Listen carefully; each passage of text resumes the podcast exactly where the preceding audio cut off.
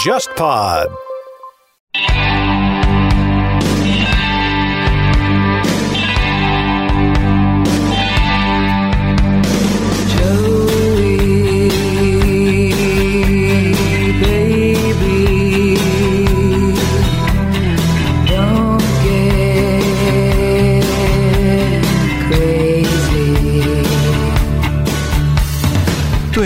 中上阶层来说，消费是一个体系性的东西，就它不是说 OK 我要买一辆车，车的背后它是有很多联想符号，这其实才是消费主义最狡猾的地方，就它会给你一套叙事，比如说我要不要一套房，我要不要一个车，我要不要这个，要不要那个，大家要知道这些符号都是建构出来的，我觉得这是我一直在 push 自己做的反思。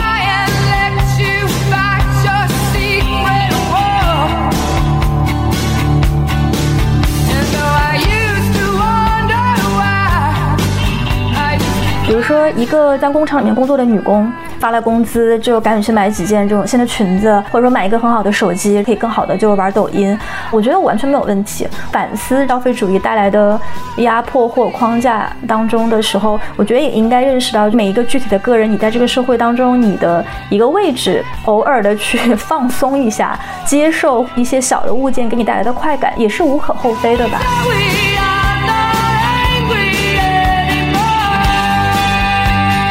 回到我们每个人本身的生活，就是我们去辨别什么东西对我们最重要的时候，那如果我们本身拥有的东西都是我们珍视的东西，可能那个意义反而对我们更大吧，而不是一直去追随一些文化符号来刺激我们自己的心理或者是我们的意义感。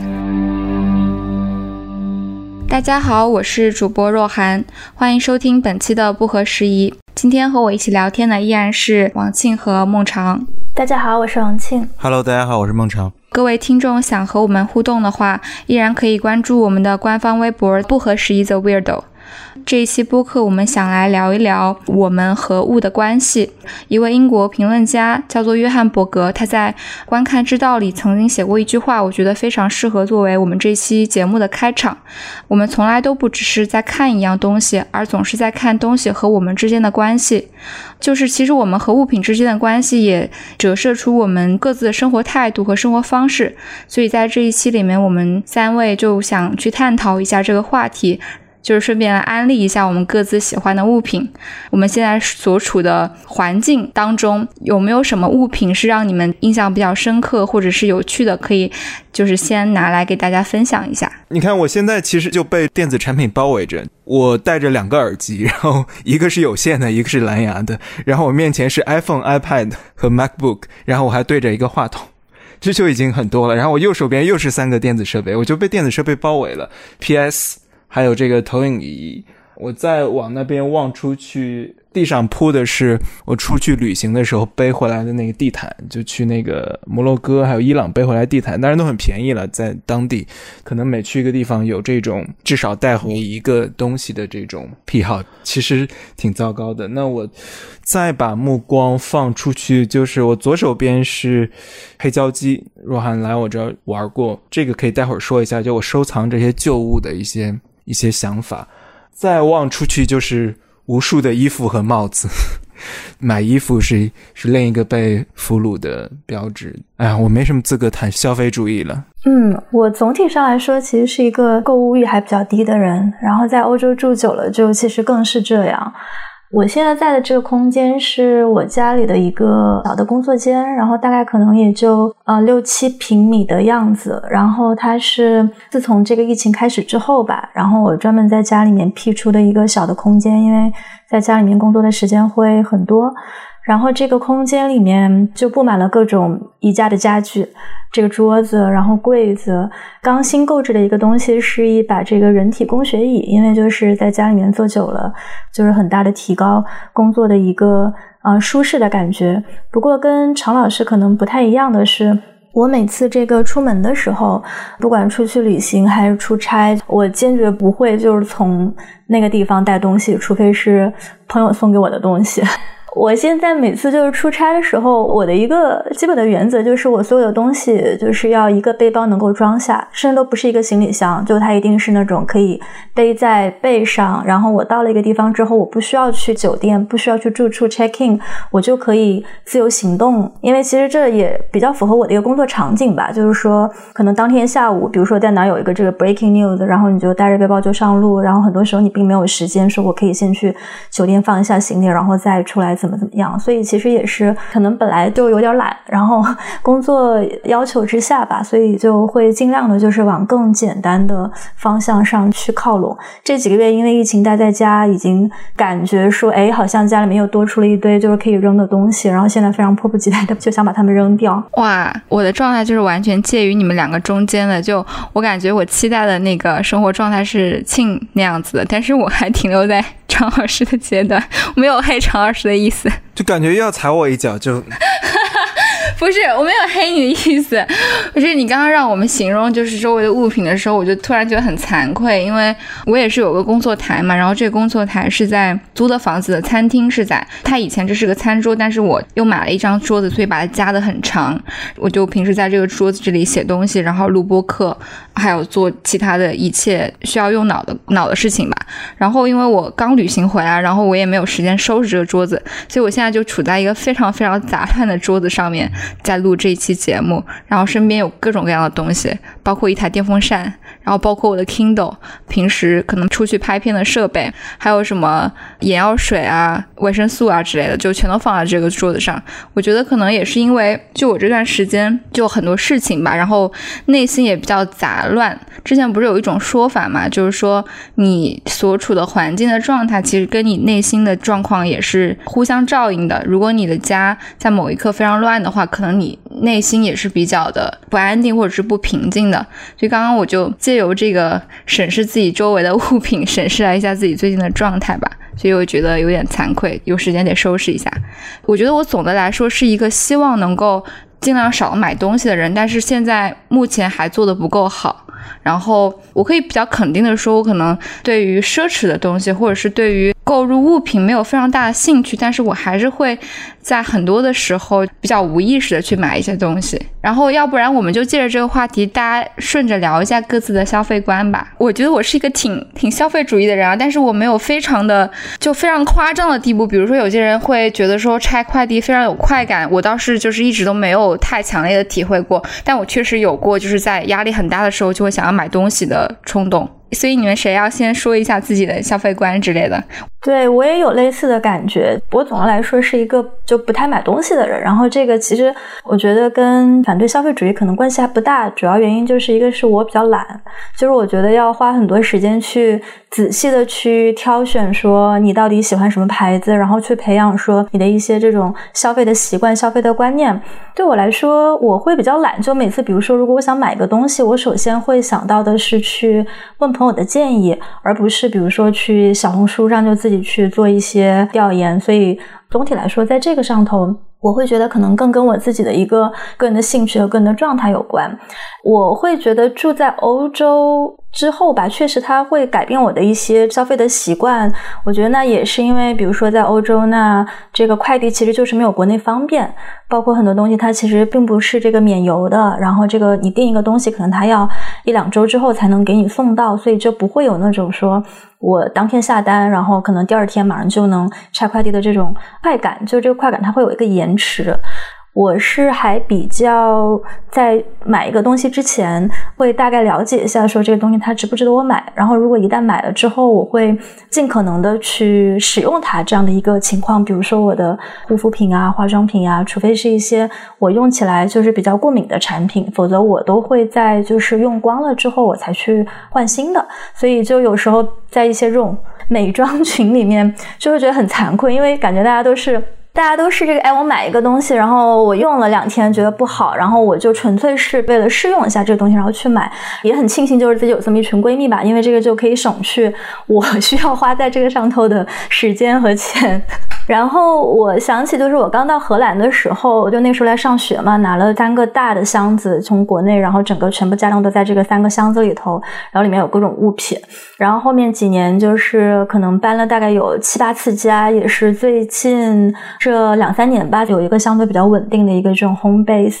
其实我后来发现，我每次搬家的时候，其实东西是越来越少。就是我刚开始的时候要三个箱子，现在如果就是让我再搬的话，如果一个极简的状态下，可能两。个箱子就差不多了。然后刚才也提到，就是我的一个出门理念，就是说我希望我所有重要的物品全都是这个一个背包就能够装下。所以我的心爱的物品的单子其实也很无聊，就我好像其实没有什么就是特别，我觉得一定要非分享不可的一些东西，因为其实都是一些非常基本的这种电子设备，然后电脑，然后 iPhone，还有我出门一定会带的一本黑皮的笔记，就是我还是非常享受说在纸上。上记这个采访笔记，记一些心得，这样的一个工作的状态。然后我在选择一些新的东西的时候的一个原则，就是它到底能不能在我的这个小包里面放下，尽量的去精简包里面的空间吧。王老师已经把道德高地站上去了，没有没有，哪有？就一个真正的环保主义者，然后极简主义者，然后把物品都物尽其用。下面我要说的就是批判材料、批判对象。我经常被朋友说的，或者说我身边朋友就是很明显的会感知到的，就是说我衣服很多。我只能我的解释就是说我曾经有一段不务正业跑去创业做男装嘛，那我就是做一行爱一行。于是我要我要了解不同的风格，然后你意大利是什么渊源，然后英国是什么风格，然后北欧又是什么这种极简风又是什么风格，日本又是什么风格。最近其实，在疫情期间，重新认识了自己的衣橱，我就把一些自己可能很久没穿、穿不上的一些衣服，就放在闲鱼上就卖掉了。我觉得其实是挺好的，我其实挺喜欢闲鱼的，因为之前在荷兰的时候，我就经常去逛那个跳蚤市场，我也去卖过。就我搬一次家，就把一些自己的衣物啊、杂物就卖掉，然后每个月一次，就特别棒。在那个呃阿姆斯特丹北边坐轮渡过去，我其实意识到大家开始接受。即使这个东西是二手的，甚至它有些时候就是贴身衣物，比如说鞋子。前几天卖了好几双鞋，因为我觉得那些有一些正装皮鞋，我可能之后不会再穿了，就接受二手，其实是个很好的事情。有一个很有意思的事情，就是说我搬到现在住的地方之后，我所有的家具都是在闲鱼上买的，就花了四千块钱吧，就把我这整个客厅的所有家具全部换掉了。因为我发现很多人自己急于搬家或什么的，并且他也觉得说可能没有人会买二手家具，因为大家比如说你要买。装修新房，搬入一个新居，大家都是采购家具嘛，都是买的嘛。那我就是在上面买，发现一些就淘到一些特别好的宝贝，比如说可能一个真皮沙发特别棒，然后他就说谁来搬走可能就八百块。其实跟跟欧洲很像。王老师知道，你从一个房子搬走的时候，你要保证是清空的，就里面不能有任何个人的东西，包括家具。很多时候就是白送，就是只要有人来拉就好。所以说我其实是会采购二手，买二手的东西是我生活中非常。重要的一个部分，当然我的确是对物的占有是不太合适的，需要反思的。当然我也在反思，同时我觉得我肯定不会买买这个奢侈品、消费品的那个符号意义对我来说不重要。但是呢，布迪厄也说了，就很多人都在谈论，但很少有人读过的那本书，就区隔或区分，怎么在这个品味上做出区隔嘛？他说，工人阶级永远没有办法理解为什么有人会买奢侈品。因为它那个强烈的符号意义是他们 get 不到的，所以说我想我不买奢侈品是不是也有可能就是我消费能力没有达到奢侈品，我 get 不到这个点。但是我也注意到我在消费的时候会有消费文化符号的一种倾向，就是一些东西也不贵，它上面体现了一种文化意涵。鲍德里亚批判那些，就是这个东西本身的实用程度已经不重要了。比如说这桌子不是用来桌子的，音响不是用来听的。但是它能体现出文化身份，就是它是一种文化资本。我觉得我对这个的痴迷是需要反思的。我现在就是随便看着自己的四周，到处都是文化符号。比如说黑胶机，我其实一开始是在荷兰的二手市场开始，可能买一两张黑胶碟，就很多人都是这样，就是没有机器，但只有碟。于是我就买了一些张，后来哎又淘了一些张，在香港又淘了一些张，后来发现自己有十几张的时候。一个朋友他要出手一台黑胶机，就很便宜，几百块钱，我就搬走了。这样我就拥有了黑胶机。你说它贵吗？也不贵，一台机器就一千多块钱。这张唱片，因为我知道去哪些这个论坛上淘，所以说它可能就是十几欧、几十欧，便宜的可能就五欧元，也不贵。但是我觉得它是文化符号，其实，在某种意义上。当然，我也很 enjoy 使用它的时间。所以说，我觉得我的消费观是。尽力的避免那些社会意义上附加的那些符号，比如说，哎，这个东西展现我是个有钱人。我觉得这可能是因为咱们在文化生活中的这样一种训练和观念，让我们觉得展现自己是有钱人是件很土的事情。但其实这也是一种文化符号。也就是说，你把自己的大金链子或什么带有 logo 的奢侈品穿在身上是件很土的事情，这个认知是文化符号。其实，于是呢，我们可能不买这种东西，但是我们消费一些也不那么贵，但是能展现自己文化身份、文化地位的东西。比如说，我前几天看到一个很有意思的东西，你知道《纽约客》，你只要订他们杂志，他们送一个帆布包，就环保袋。那环保袋其实不值钱，就很便宜，你可能只花十二美元订他们三个月，他们就给你寄一个帆布袋，质量也一般了，就真的就是一个环保袋，不值钱。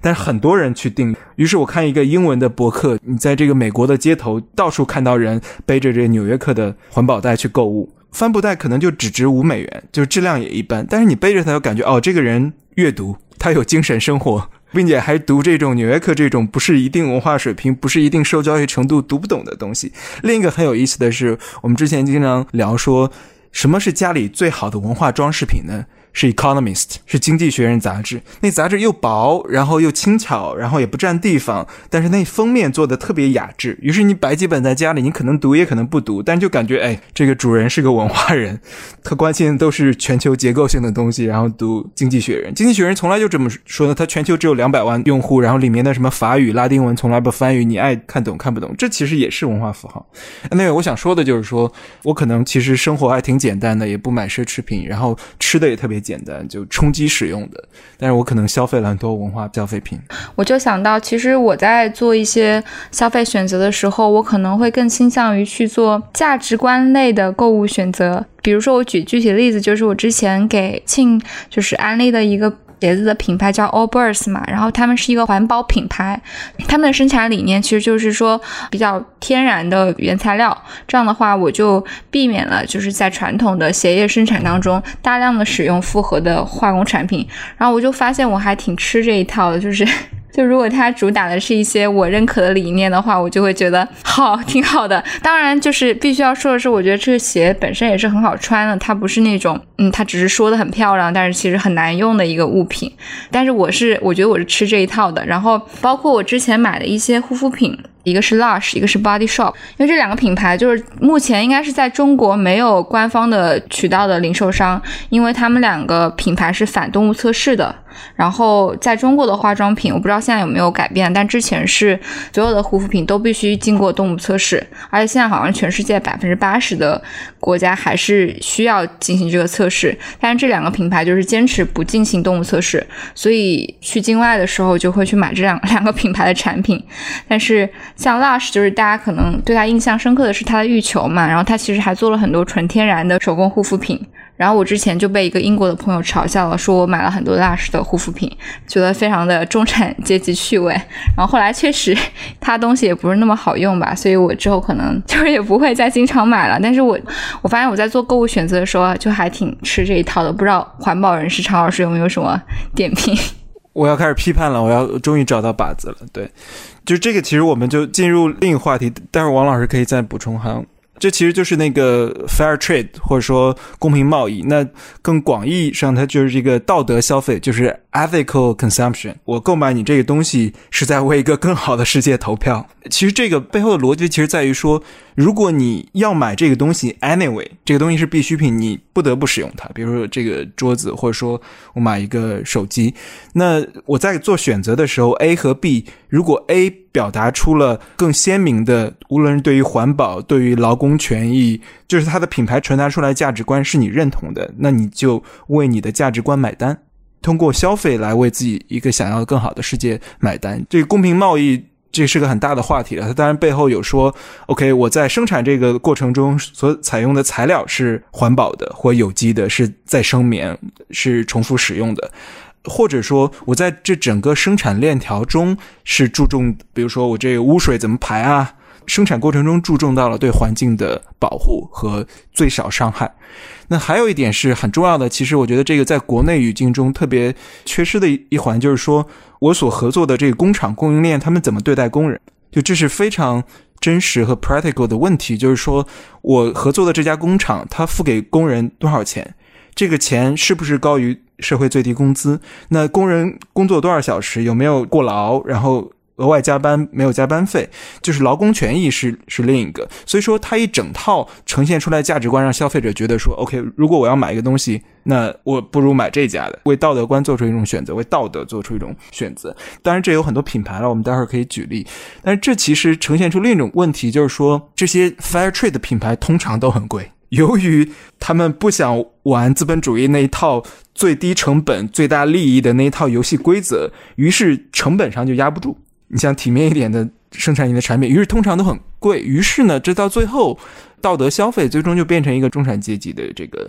消费习惯和符号。一点就是说，其实最环保的。是不买，就是说这个东西是不是真的必须？比如说我面膜没了，我明天要买点面膜，那是不是有家面膜其实更环保一点的？我可能可以做选择，因为面膜对我们中年人来说是必需品。但可能有些东西其实是额外的，就是或者说产生的一种现象是，很多人其实是并不需要一件东西，但是做出了道德消费，或者说购买了。公平贸易的东西，也就是说，它仍然是一种消费，只是说我被这种符号吸引了。也就是说，道德消费和公平贸易也是一种符号，就是说，对于中产来说更健康。我可能有点负罪感，但是呢，我在这个支付宝上种种树，然后我同时我购买的这些东西在帮助打造一个更好的世界。他们对待工人或对待更弱势的群体更 decent 一点，就这会产生一个问题。还有就是过度的消费，比如说，我不知道你们俩喜不喜欢这个牌子 f r e t a g 瑞典的一个牌子，很多人发现很多设计师很喜欢，不知道为什么。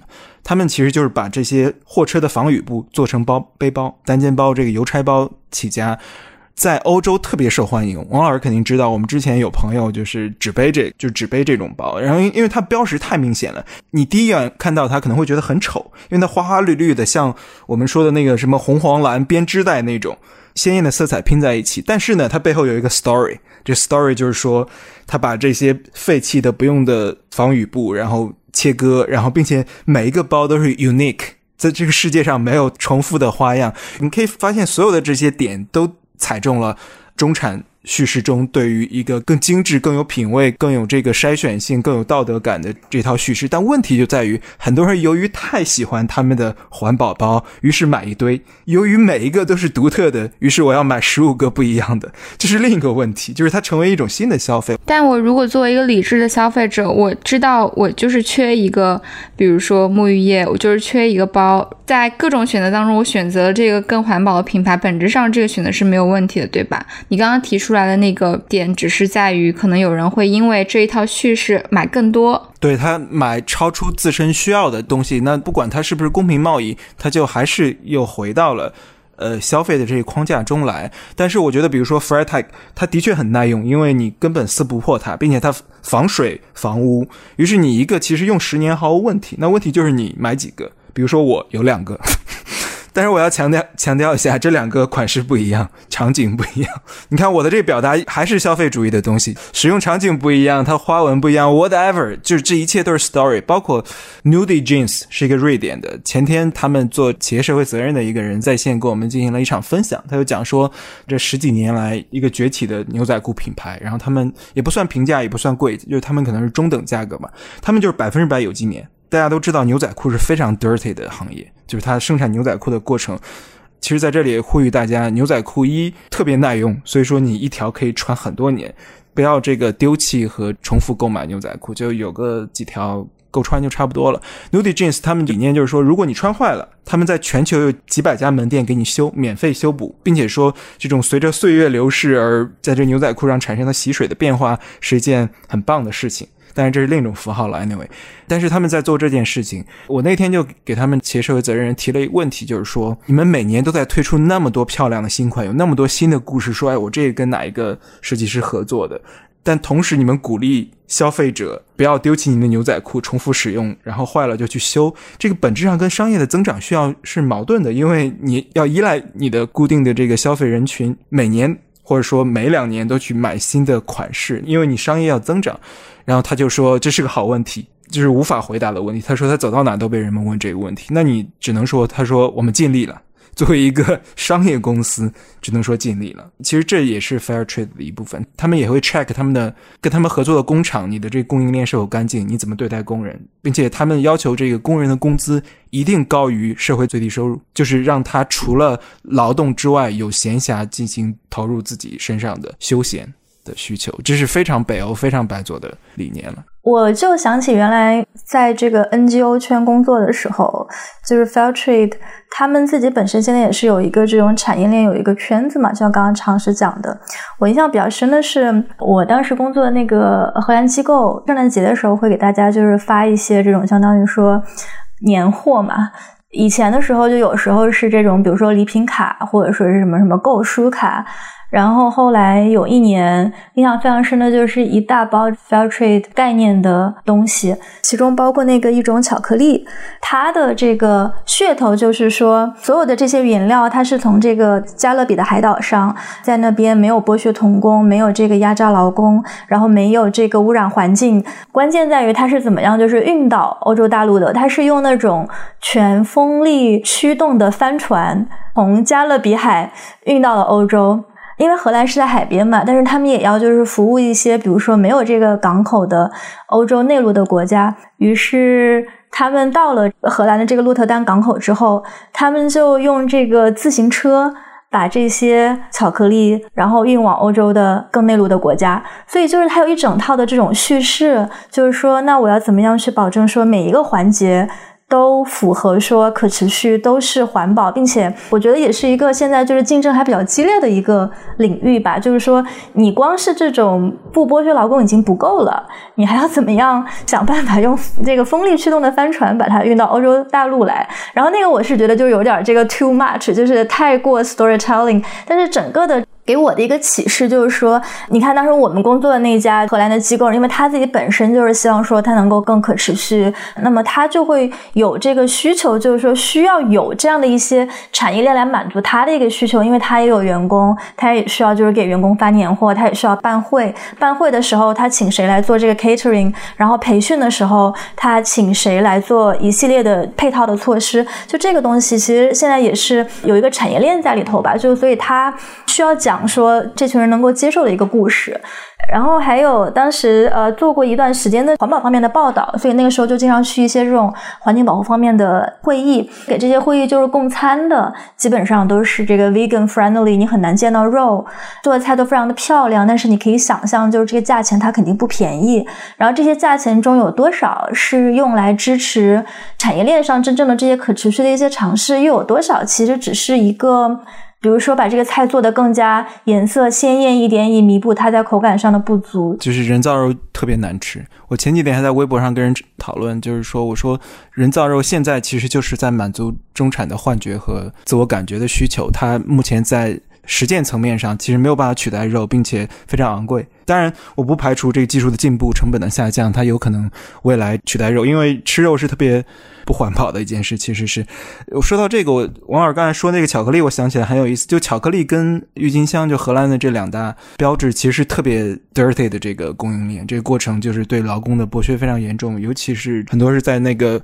非洲的这个可可庄园，就是劳工他们可能一美元一天。我之前看过很多，就是一些类似的 campaign。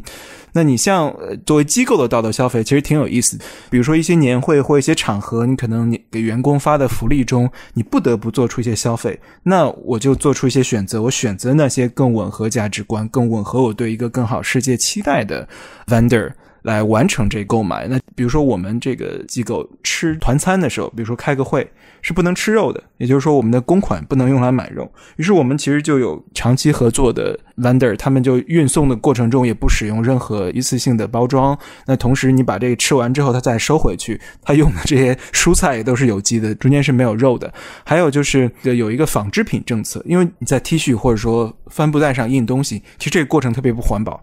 于是，我们有一个特别高的标准要求，要供应链要吻合这套标准。一度我们在国内。没有一家能够吻合的，就完全找不到。到后来就是慢慢才发现，哦，有些人现在可能越来越多人创业做这个，他可以印一件 T 恤吻合这个环保标准。我当时被震惊的一个道德消费的一个极端案例啊，就是在欧洲超市中发现鸡蛋有五花八门，可能有十几种。那其中有有一种就是可能要贵百分之三三十至百分之五十，就是他们给鸡生活的空间比较大，甚至会把这个图片放在产品包装上，就是展示快乐的鸡生活在更大的空间中。因为让鸡这个生蛋的过程，他们很多就是空间狭小啊，不能移动啊。当然我不知道鸡怎么表达痛苦，但是 Fair Trade 鸡蛋就是说鸡的空间。更大，这让我想到前几年就是国内也非常流行的一种叫可溯源农业嘛，就是不管是你吃的是大米还是什么样的农作物，你最终都可以追溯到它是由哪个农民种出来的。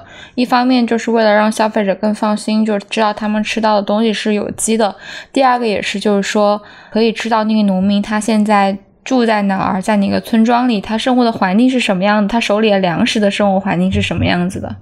对，反正这几年国内也会有这样的理念吧，但依然也是比较中产阶级的一个方式。我刚刚在听你们讨论的时候，其实有有一个想法，就是说，不管是吃的正义还是买的正义，我觉得最后是不是还是要回到说。去反思，就是有点类似于对消费主义的那一套反思吧，就是去想一想我们到底需要什么样的东西，我们买来的东西是不是我们真正需要的。如果你是遵循这样一个准则去购买东西的话，那它可能就是一个相对而言比较正义的选择。对，其实还是少买。我有时候也在反思，就像我刚才说的。我其实环顾四周，那我感觉自己其实就被电子产品或衣服包围了。那在更看深一层，我在想说，OK，我为什么买了这么多东西，或者说他们买来都是为了什么的时候，我发现除了真的实际使用之外，那大多数其实都是符号意义。这其实就是鲍德里亚这个消费社会那个书，就是很大家都听过，我相信很多人都听过，但很多人没读完，因为翻译实在是太差了。但是本身翻译也很困难了。我是当年这个在杂志工作的时候，要要写一个题，就是编辑给我指定的必读，还有这个布迪厄的这个区分或区隔，我不知道怎么怎么翻译。这两本书都是七十年代，上世纪七十年代，并且他那时候其实欧美的这个消费主义社会已经非常成熟了。那我们其实你看国内也就刚刚富起来二十年，我们刚刚跟消费主义狭路相逢。但是你看鲍德里亚他们七十年代写的时候，当时欧美已经这样子了，所以说没有什么新的故事。我们其实看到的所有的这些道德消费的这些品牌，Fair Trade，大多数都来自欧美，就是因为他们进入深水区之后，对于消费主义的一套反思，才出现这些。OK，我要少买，或者说我买的话，那我要去看它的整个生产链是否道德。国内我们其实也看到有些人在做，但是还是很少，或者说大家还是这个东西能划算、性价比高，就更重要的一件事情。那我个人的一个反思是，布尔迪厄的一个文化资本，我觉得其实我每看一行都是在啪啪打脸。它其实就是说，人们或者说中产阶级怎么通过这个品味、审美。进行区分，因为一个很经典的例子就是说，呃，富人怎么用手机来区分自己的身份？因为你买最好的一个 iPhone 可能也就一万块，可能一个大学生攒点钱或家里给点钱也能三五千块钱买一台 iPhone。你说富人也用 iPhone，我们一个普通人也用 iPhone，我觉得手机这个东西就好像已经没有区隔了。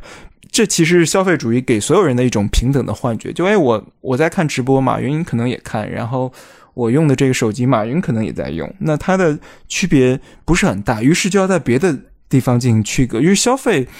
鲍德里亚进行的那个批判，他就说进入消费社会之后，那生产就让位于消费了，因为之前物质不充分的时候，你就生产为主嘛。现在其实是消费主导生产，同时最最重要的一点，也就是说我们在消费的时候，这个物品本身的价值不是那么重要了，我们在消费一种外在于这个东西本身的符号。我们都在购买符号，那其实你仔细想想，完全是这样。那其实这个符号更多时候是文化符号，比如说一种是你个人的审美啊，你很有教养，你在得道上学一个知识付费，对吧？你读读书，这个其实你投资自身。还有一个是客观的，比如说我刚才自我批判的什么黑胶碟啊，那可能更有钱的人收藏一些什么印象派的绘画啊，玩这个古玩的他可能收藏一个什么明清时代的一个古画，或者说一个翡翠，whatever。那这个其实就是。物的这种文化符号，那还有制度上，比如说我花几十万我去读一个什么名牌大学的一个一个学位，那普通人也可能也消费不起。那这个其实是一种制度的一个文化资本。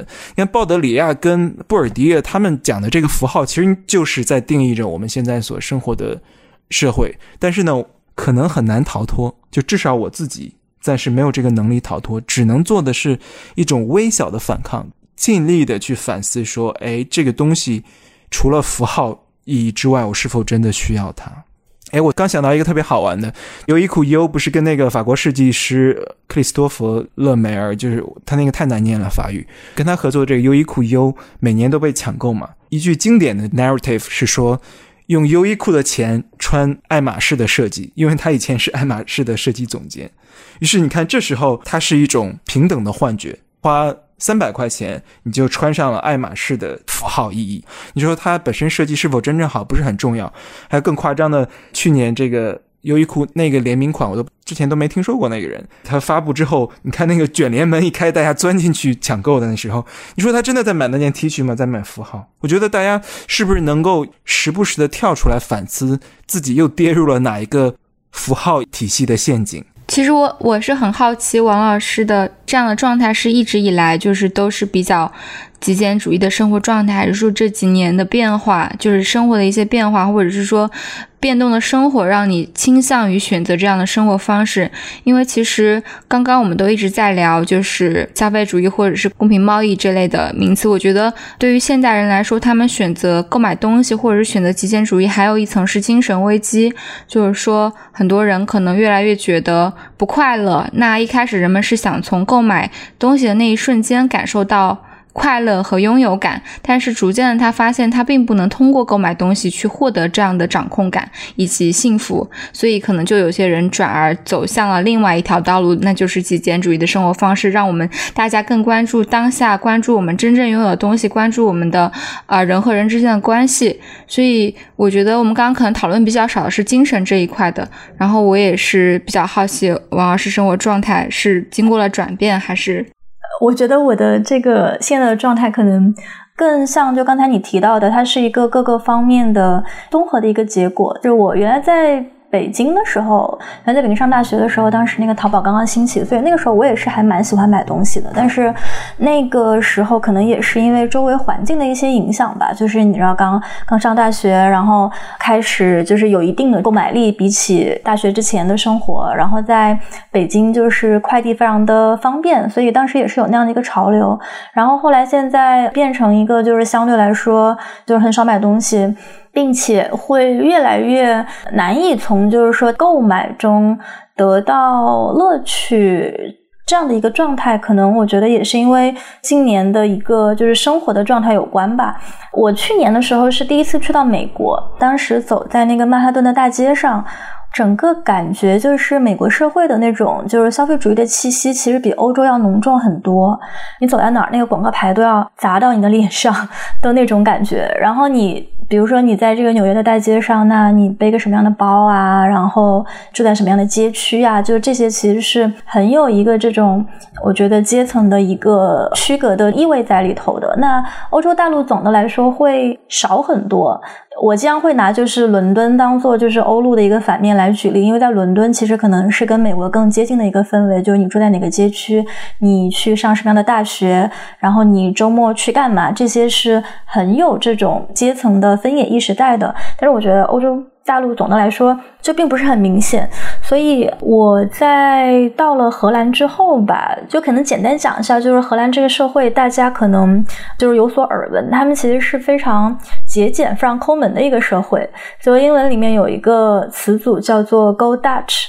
就是去荷兰，然后那个意思就是说我们 A A 吧。一些细节中也可以看出，就是荷兰它的这种非常节俭的一个传统，因为它早年是这种新教嘛，然后加尔文宗提倡说要省钱，要把这个钱就是省下来，然后投入再生产。之前也有一些做这种消费品的商人，然后他们会觉得就是说，如果你想在荷兰市场上去开始推广一种消费品的话，其实会很困难，因为他们很挑剔，然后不想花钱，而且又很喜欢抱怨。所以就会有这样的一些背景，就是我觉得对我的这个是会有点影响的，就是会逐渐的感觉说，哎，那其实很多东西我确实可能没有那么的需要，但是另一个方面。我又会觉得，就是我觉得这里面其实没有一个就哪种消费文化更好，哪种消费文化更不好的这样一个高下之分。普遍来说，这种西欧社会吧，因为大家就从小成长的这个环境还比较富足，然后。我们同龄人，他们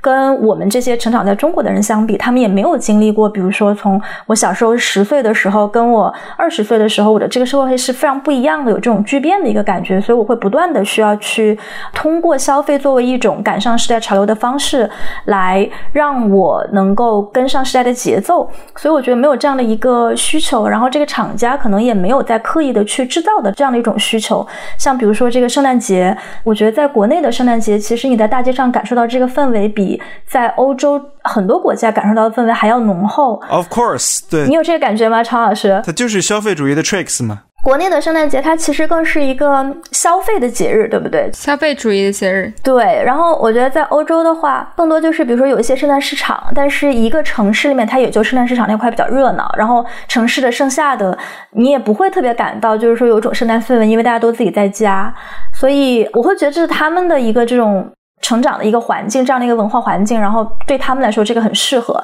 但另一方面，我觉得这是我还蛮想强调的一点，就是我们之间讨论了很多，其实都是说关于中产阶级跟物的一个关系。其实，在我的一些工作当中，然后有时候会接触到，我觉得相对底层的一些人，我会在这一点上其实不太愿意说用站在道德的立场上去批判说他们的消费这件事。比如说，一个在工厂里面工作的女工。发了工资就赶紧去买几件这种新的裙子，或者说去买一些稍微超出他能力一点的这种化妆品，或者说买一个很好的手机，这样他可以更好的就玩抖音。我觉得完全没有问题。批判消费文化的同时，其实也应该看到，或者说我觉得这个这种矛盾其实是很值得被我们正视的。就是说，当你面对非常无力的一个生活，你觉得就没有能力去改变什么东西的时候，物质上一些简单的物品它带来的幸福感。和自我认同感、成就感，它其实非常直接的。你这个人，你要在很困难的一个时代当中要生活下去的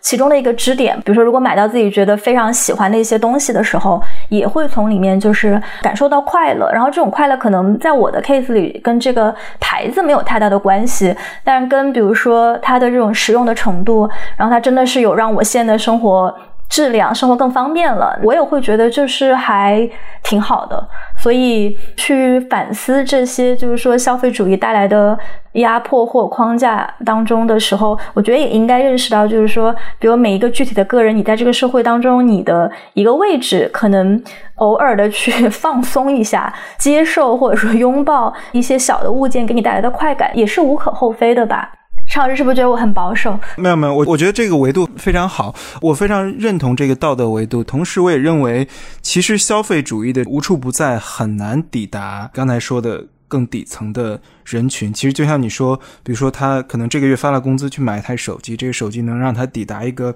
超越他此刻所处处境的世界，这个世界可能是娱乐，可能是快手，让他很快乐。我觉得这个非常重要。但是，一般这样的人群也很难再有能力说我要买五个手机，对吧？因为对于中上阶层来说，消费是一个体系性的东西，就它不是说 OK，我要买一辆。车车的背后，它是有很多联想符号的。这联想符号，这其实才是消费主义最狡猾的地方。就它会给你一套叙事，这个故事是：你是中产阶级的，你能不买辆车吗？那你买辆车之后，你是不是要有一个停车的车库呢？或者说，你是不是要有个洋房？你既然是中产商务人士，你开车要买一套西服，那西服可能买烂大街的品牌。成品也不太好吧？你是不是要去量身定做一套西服？它是一环扣一环，符号扣符号，于是符号连接起来成为一个消费体系。我觉得这才是最值得我们所有人警惕的地方。但是讽刺的是，就刚才王老师分享这个荷兰社会，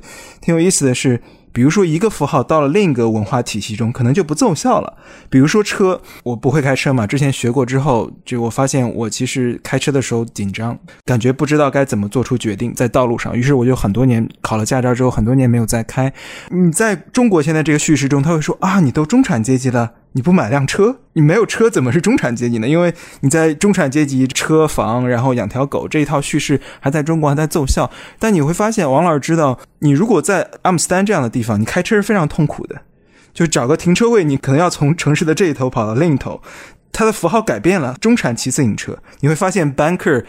早上穿一身西服，蹬着皮鞋，然后公文包挂在自行车上去上班，那这成为了一个新的符号。所以说，这些符号他们经过反思之后，觉得说不只是环保的问题，那同时它成为一种熟悉的生活方式，并且生活便利，那大家就接受了它。这其实是。对于欧美走入这个消费主义深水区之后的另一层反思，那你在丹麦，包括他为什么成为自行车王国？我当时刚过去的时候，发现我们系主任上课以及来跟我们这个 Happy Hour 来喝酒，都是蹬个自行车。我说哇，他都五十多岁成为知名学者了，然后天天骑个自行车，也不开一个。当时我的本能反应嘛，后来会发现到荷兰也是，就是很多你觉得非常 important people。他们也就骑一个自行车，也不代表他买不起车，他可能家里有一辆，可能要周末出行啊，或者说自驾的时候他也用一下。但日常生活自行车就足够舒适了。那这个符号在后现代社会中就被改变了，但在中国，大家现在仍然觉得我要来。Confirm 我此刻的阶级和状态，那我是需要一些东西的。这些东西是连着的，比如说我要不要一套房，我要不要一个车，我要不要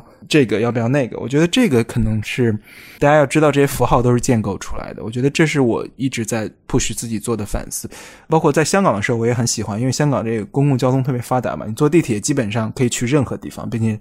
舒适度也很高，我就觉得特别棒，就是我特别喜欢。但在北京，我真的感觉到车很堵，但是有时候没有车特别不方便。顺着就是你们刚刚聊的那个，我刚刚在想，其实能够去顺应消费主义浪潮的人群，会不会其实也是某种程度上的特权人群，或者是比较中产阶级的人群呢？因为王老师提到说，就是像一些比较偏底层的人，他可能会通过这样一种购买行为来获得快乐，但是从我在北京这么多年的观察来看，我发现我身边的就是外来务工的人，不管是来家里打扫的阿姨，还是说之前去跟滴滴或者是外卖小哥聊天，然后会发现他们是真正最不消费主义的那一批人群。比如说，他们一个月可能在北京非常辛苦的工作，能赚到八千块钱，然后他们租在一个五百块钱的小平房里，你知道吗？五百块钱在北京租个房，我真的不敢相信，因为我经常很喜欢问来家里打扫的阿姨，他们。他们住哪儿嘛？然后他们经常可以给我报到一个非常惊人的房价，就是那些房子肯定不可能在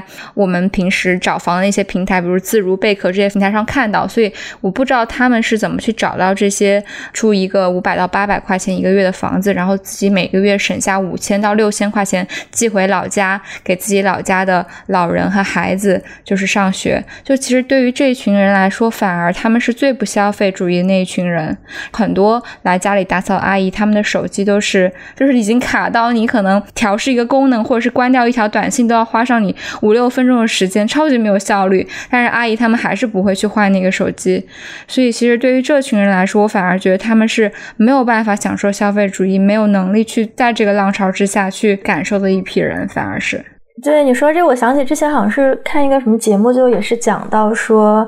其实现在在这种一线的城市啊，就是这种职业的形态，包括薪水，已经发生了很大的变化。但是这个消费习惯其实还是跟着你原来那个阶层在走的。比如说在北京，如果现在做一个这个快递小哥，如果你就是跑得比较勤快的话，也能有就是过万的收入。然后你作为一个相对光鲜一点的在媒体，或者说你在这种企业里面当个小白领，你的工资可能一个月也就一万出头。但是呢，由于你要保持跟你的 就是 peers 跟你的这个同伴在一起，所以你会选择在北京非常中心的一个位置去租房。你下了班之后，你会选择去这个 shopping mall 里面去吃饭。然后你周末可能还有一些这种肯定不便宜的一些爱好。挣了同样多的钱的时候，但你的这个消费习惯和你所处的这个圈子，反而就是说。同样的工资，但你可能其实并不一定就是说有更多的钱，就是相对起，比如说讲外卖小哥，或者说稍微底层一点的工作。我觉得这个是我们现在面临的，就比如说这个时代，然后很多商业模式的变化，然后它给很多这种原来底层的人带来了很多的机会，他们可以通过这样的方式支持自己的家里面也好，然后实现一个阶层的晋升也好。但这个本身是一个还挺有趣的。现象吧，像比如说做记者的啊，这个，比如说如果你跑财经线的话，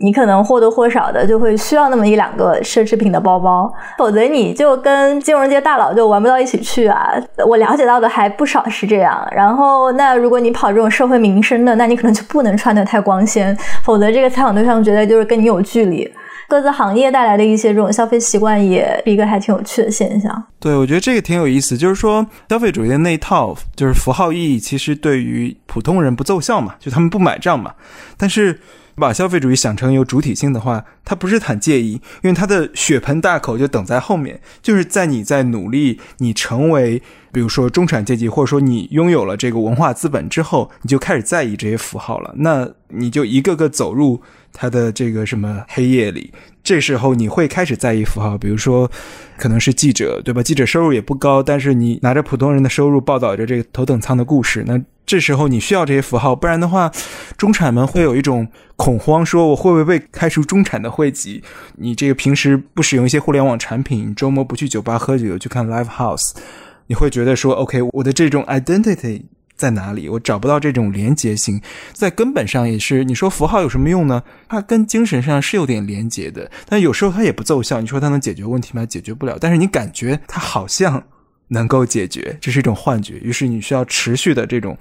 幻觉，一季又一季的输入，来让自己保持说，哦。一切都不错，我处于我该在的这个阶级，并且我可能还有上升的一种可能。我觉得精神上人跟物的关系啊，说到根子上，我觉得是有一点用的。因为人为什么这么恋物癖呢？就是物它是实在的，它是可以把握的。你手里的这个翡翠或这张桌子或你的这个 Kindle，你可以感知到它，它有一种此刻的永恒性。但是好像人的这种状态，尤其你在这种阶级和社会变迁。高速变化的社会和时代里，你把握不住，你不知道明天会怎样，你不知道未来会怎样，你不知道自己处于一种怎样的处境中。但是物品是真实的，你此刻就可以握住它，它好像永远不会消失，永远不会腐烂。我觉得这种确定性是重要的。比如说，我分享一个我对物的这种精神上的一种依赖，就是说我收集明信片，古董明信片，就可能二十年代、三十年代或六十年代的。欧洲的一些明信片一般都是在跳蚤市场买的，也不贵，就一个可能就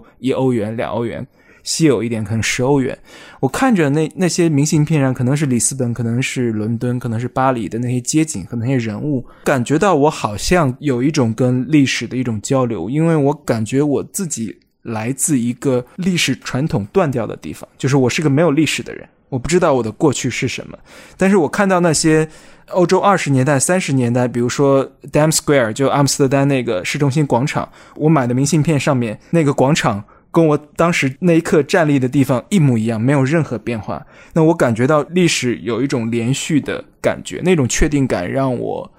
心安。于是这个东西也不贵，我现在可能有几十张、一百张这种古董明信片，我隔几个月我可能翻一下，然后觉得挺开心的，就好像我有了历史感，虽然那不是我的历史。所以你刚才说到这种永久性，我就想起一个消费史上或者说广告史上吧还挺有名的一个故事，就是关于钻石。稍微简单讲一下，就大概是这个二十世纪以前吧，当时是这种就殖民者就发现了这个钻石，然后他又去垄断了这个开采，垄断完了之后就很快赶上了这个世界大战，大家那个时候都很不想买东西，所以就变成这些资本家他们把这个开采权垄断完了之后，其实没有什么用。当时就请了一个这种广告公司，也是后来很有名的一个广告公司，就是说，那如果我们想要各个阶层的人都成为我们的一个目标消费者，我们要怎么办？他们后来就想到一个办法，就是说，那我们只能让这个钻石去跟每一个人息息相关的事情都发生联系，那就是爱情。然后他们后来就制造了，相当于说就是广告语吧，就把钻石它跟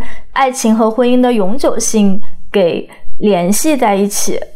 其实广告出来之前就已经有过不少人结婚的时候要有婚戒的一个传统，但那个时候就还是一个非常小众的事，所以相当于说他们在经过这样的一个事情之后，把它变成了一个大众的活动，于是一直延续到今。但是我最近看的一个报告啊，是说当代人其实现在也越来越不不愿意为这个钻石去买账了，然后原因之一。就是开始接触到一些关于说钻石它为什么是一个谎言的信息，然后另外一个原因我觉得是因为大家现在婚姻和这种永久爱情的态度开始在发生变化。所以我觉得，在就是说，当我们在说一个东西它所捆绑的这种消费符号的时候，其实跟社会当下流行的一些思潮也是分不开的。刚才常老师讲到，大家可能现在对于就是每天瞬息万变的这种局势感到非常的不安，所以可能会想抓住更永久一点的东西。但另一方面，可能钻石的这个故事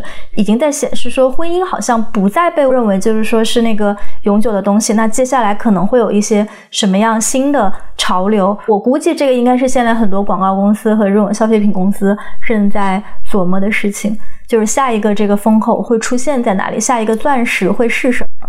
刚刚就让我想起我之前看那个近藤麻里惠，她在 Netflix 上做了一档节目，其实非常火嘛，就是整理术，就一个日本的整理达人去到各个不同的美国家庭帮大家整理。然后当时我就是在茶余饭后休闲的时候看的，然后他当时整理到一个美国家庭，我印象特别深刻，就是整理到那个后来那一家人哭了，因为他家里就是。堆了非常非常多的东西，后来他就一直整理到他们家的仓库，最后发现仓库压箱底是他们。两个人的结婚照片和他们之前就是在结婚之前去到世界各地拍的非常非常多，就两个人甜蜜的照片。但是随着后来两个人有了家庭，有了孩子，就是家里东西越堆越多，最后这些珍贵的东西反而就是没有办法被放在显眼的地方，然后被藏在了一个角落里面，甚至他们都想不起来他们有过这件东西。所以我觉得最终回到我们每个人本身的生活，就是我们去辨别什么东西对我们最重要的时候，本身也是要。去理清我们就是所拥有的物品数量的时候，比如说常老师刚刚提到他很喜欢收集明信片，但如果那些明信片它就只是堆在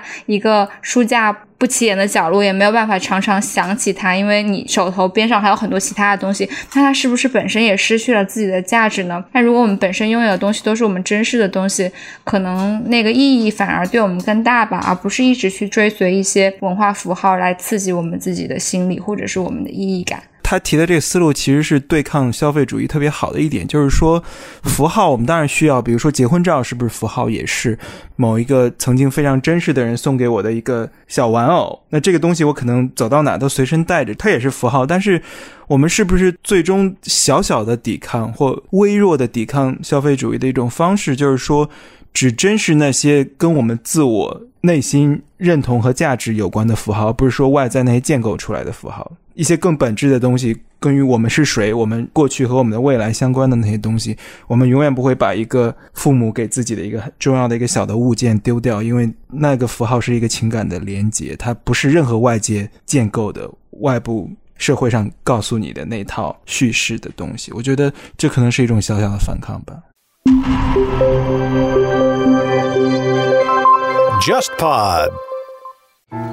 嗨，我是 JustPod 剪辑师狗头，我是松鼠，我是猪妹。这周 JustPod 办公室的一位同事，我们的好兄弟发发要离职了。我们想把这段片尾送给他，因为这首歌和他本人在我们办公室都留下了很多梗。发发，走之前帮我们做一个节目的封面吧。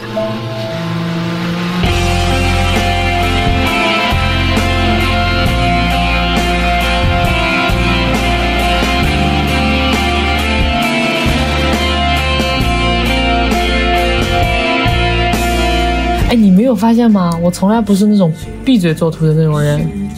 为什么要平行？这个东西要的就是个性，就是酷。对于这个细节的把控啊，就是不管创意怎么样，细节一定要做到位。但你要去挑它的细节，你就是挑不出来错。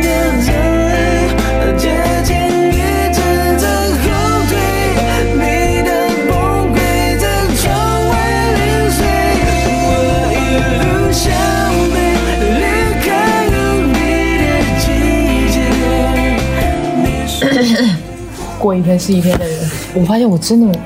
我没有野心的，一点都没有。哦，我的天呀，哎，我是真的懒哦，我怎么那么懒呢？